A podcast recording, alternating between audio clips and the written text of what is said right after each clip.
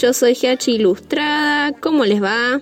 Vengo a salvarles la cuarentena, arre, no.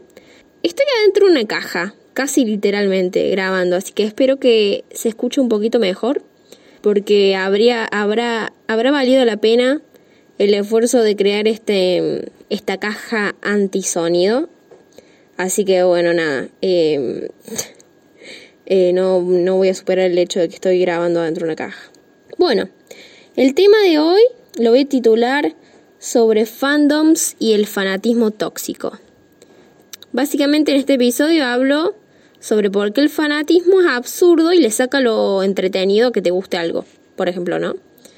A ver, según Wikipedia, fandom está formado por la voz fan y el sufijo dom. Es un término de origen anglófono eh, procedente de la contracción de la expresión inglesa fan kingdom o reino fan, o sea, reino fan, que se refiere al conjunto de aficionados a algún pasatiempo, persona o fenómeno en particular. Un término equivalente en español es fanaticada. Eh, bueno, acá yo hago un paréntesis porque, a ver, eh, tío Wiki, en mi vida escuché yo ese término, pero bueno, si vos decís, no sé. Vamos, vamos a hacer cuenta que es así. Después tenemos fanatismo. Es el apasionamiento o actividad que se manifiesta con pasión exagerada, desmedida, irracional y tenaz de una idea, teoría, cultura, estilo de vida, entre otros. El fanático es una persona que defiende con tenacidad eh, desmedida sus creencias y sus opiniones. También es aquel que se entusiasma o preocupa ciegamente por algo o por alguien.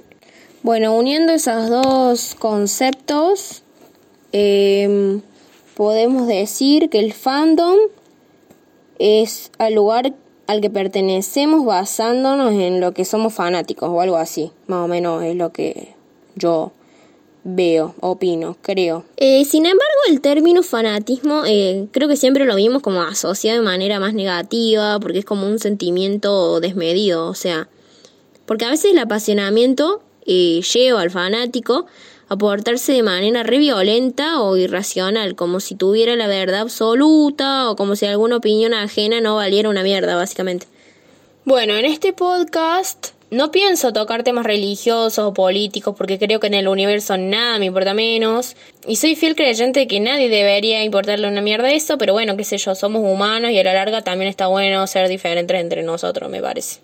Quería hablar de esto primero porque no se me ocurrió nada mejor y segundo porque me pareció interesante porque creo que el fanatismo irracional en los fandoms es algo que tenemos que erradicar entre todos para poder ser y pertenecer eh, desde el respeto y bueno poder divertirnos y compartir entre todos. Arre, Teresa de Calcuta. Eso último sonó re Mariana de mi parte. Pero es lo que creo porque mm, estoy bastante podrida de que se armen bardos en internet al pedo entre fandoms es como, son secantes, loco. Ponele, hace poco vi como un Raúl en Twitter, creo que fue, eh, sí, creo que fue en Twitter, eh, mandó una mina a freír churros porque en la foto de perfil de la mina ella usaba una camiseta de no sé qué y encima ella estaba comentando algo en un hilo de Twitter que ni iba al caso, pero la mandó a la mierda porque no sabía algo sobre esa serie o lo que fuera, lo que pertenecía a la camiseta. Y el comentario de él iba en plan de encima no sabes tal cosa o sos una poser. Para los que no saben, el término poser o poser, no sé, es usado para describir una persona que finge ser alguien que no es. Y encima les quiero leer, les quiero leer un artículo de WikiHow que me causó mucha gracia con respecto a, a esto, ¿no? El artículo se llama ¿Cómo identificar a un poser?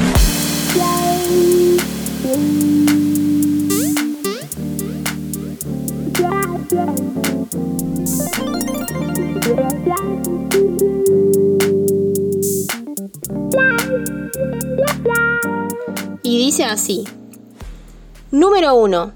Presta atención al protagonismo excesivo. Un poser usará cualquier oportunidad que tenga para presumir la cosa con la que está obsesionado, y lo pone así entre comillas. Presta atención a las pegatinas, la ropa y otros artículos que tengan relación con lo que dice amar, por ejemplo, los posers interesados en el tema de los carros cubrirán sus carros con pegatinas para llamar la atención. Si una mochila o una camisa de un cómic popular son nuevas, pero la persona que la usa dice que ha sido un fan desde siempre, es posible que sea un poser. ¿Me explicas? O sea, what the fuck? O sea, no puedes poner pegatinas, o sea, no, no puedes ponerle, pegarle cosas al auto porque se supone que sea un poser.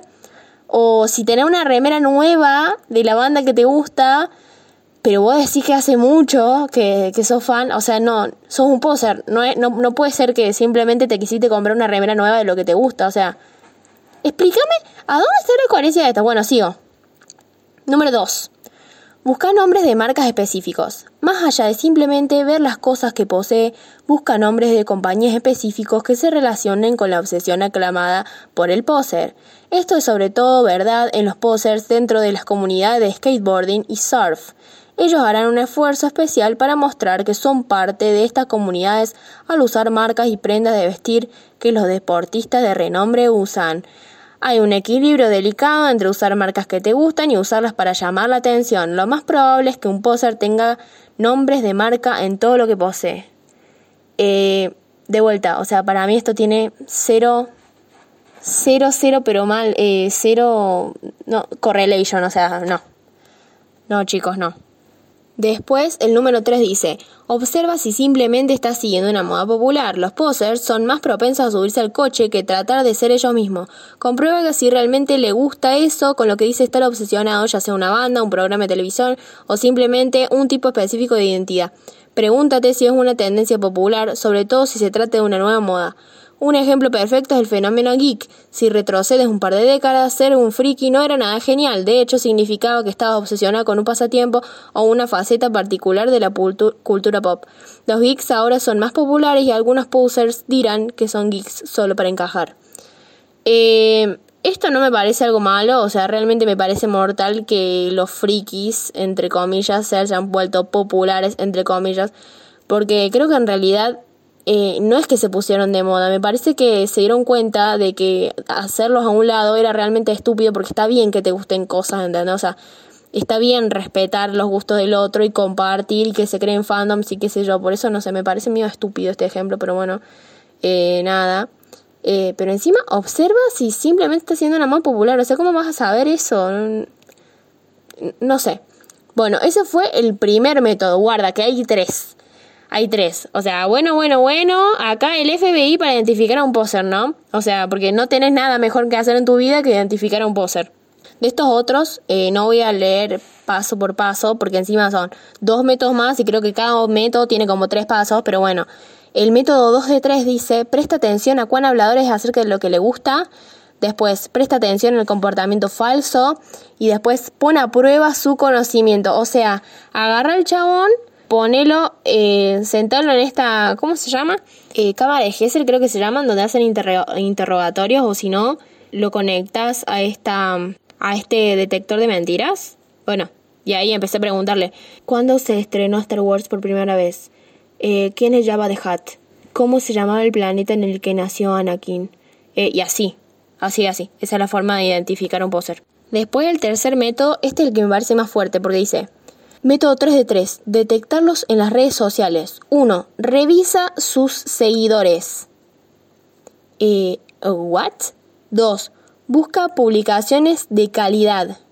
3. Presta atención a la frecuencia con la que realizan las publicaciones. Eh, ¿Vos me explicas? O sea, ¿quién tiene tiempo de hacer esto? ¿Por qué lo stalkeaba tanto? ¿Qué le pasaba? O sea, era re, re obsesionado. O sea, este artículo lo hizo un fanático al que le cayó muy mal que otro guaso no supiera lo mismo que él. Está clarísimo. Es que además de demostrar que sos insoportable, ¿de qué te sirve? O sea, ¿de qué te sirve identificar un poser? O bueno, ¿de qué te sirve hacer todo este circo? Al final tratan a los posers de querer llamar la atención y me vas a decir que el irritable yo sé más o ponerse en modo de mostrarme que sabes, dale, no es querer llamar la atención también. Miren, yo entiendo que si sos re fan de Star Wars te puede dar por las bolas que un poser, o lo, lo ponemos así entre muchas comillas porque no es un término que quiero usar, eh, pero bueno, que un poser venga y diga que Jar Jar Binks es alto personaje, bueno, eh, está bien. Pero es que acá quiero dividir por un lado a los fanáticos y a los posers como personas a los que les gusta mucho algo con personas a los que les gusta un poco algo. O sea, que les gusta mucho algo y un poco algo, ¿entendés? Es obvio que hay gente afuera que quiere llamar la atención, pero a veces siento que son más los que se quieren unir a un fandom para aprender, conocer y disfrutar que los que lo hacen para llamar la atención. O después tenemos a los fandoms que se dan con un caño los unos a los otros. Esos también me caen mal, a todos le caen mal. Pero es que no hay necesidad de darse con un caño, o sea, no hay necesidad de pelear por quién es mejor. Últimamente con el boom del, K-pop se dan mucho esas cosas, o sea, se dan masa con qué grupo musical y qué fandom es mejor, eh, como si realmente existiera uno mejor que otro, o sea, son diferentes y listo, también no te pueden gustar las dos cosas, onda, si me gusta DC, no, me, no puedo disfrutar una peli Marvel, Obvio podés eh, tener una preferencia, pero no podés negar que ambos están zarpados, que ambos están buenísimos. Es que la ceguera de todo esto, o sea, ¿quién dice que es, que, es mejor? No sé, podés preocuparte más por la gente que no está haciendo la puta cuarentena en su casa como debe en este momento, que, que es más grave que no sé, que si Naruto es mejor que Goku, loco, o sea, media pila. Y acá es donde me agregan musiquita de ascensor para calmarme porque se ve que me altera un poquito. Mil disculpas. Y acá ustedes me dicen, pero GH, ¿qué pasa si viene mi primo a decirme que el patrono de Harry era un sapo? ¿Qué hago? ¿Lo mato? No, amigo, le decís con total respeto, mira, yo hace mucho que leí los libros y no dicen eso, pero de última, si querés, también los puedes leer a los libros. O fíjate la peli, también sale. No va directo al, ah, bobo, lee los libros, poser de mierda. Onda, eduquemos con respecto, con respeto, perdón, em, y sobre todo seamos tolerantes. O sea, creo igual que hay ocasiones en las que nos podemos ofender un poquito, o si alguien viene y te dice, amo Harry Potter con todo mi ser, pero no se sabe el nombre de las casas. Bueno, te puede ofender un poquito, pero no, la violencia nunca se justifica jamás. Y bueno, conclusión. Eduquemos a los otros con respeto, no seamos mala leche y no nos eh, pongamos en insoportables, intolerantes de mierda. Lo lindo de los fandoms es compartir y qué mejor que más gente se sume a amar lo mismo que vos. Está buenísimo porque eso se hace más viral, más gente lo conoce, más se habla de eso, más popular se hace y más merchandise de eso hacen después. Arre. Bueno, eso es todo por este episodio. Espero que lo hayan disfrutado. Recuerden que si les gustó pueden hablarme a mi Instagram, soy GH Ilustrada. Y me pueden ahí poner sus, sus críticas. Me pueden sugerir temáticas también, eso estaría bueno porque a veces me quedo sin temas y no sé de qué hablar. Ah, también hago ilustraciones lindas, me pueden seguir y pueden ponerme, ponerle me gusta a mis ilustraciones, no me voy a enojar. Esta vez quiero recomendar dos canales de YouTube eh, la otra vez creo que hice recomendaciones, ahora estaría bueno que haga, porque bueno, respecto a esto, uno es de un fano de Disney, el chabón se llama Sowick, o sea, el, canal se llama Sowick, S-O-W-I-C-K, y el otro es eh, todo de Harry Potter, el, canal de la chica se llama Capa Invisible.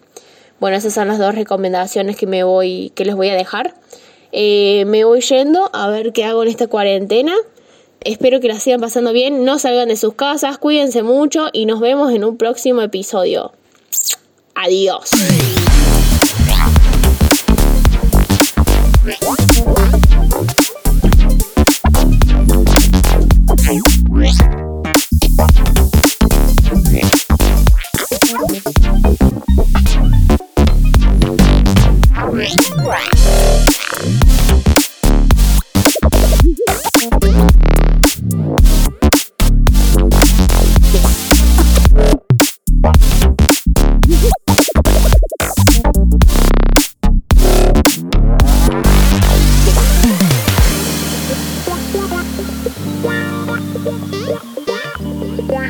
Wow.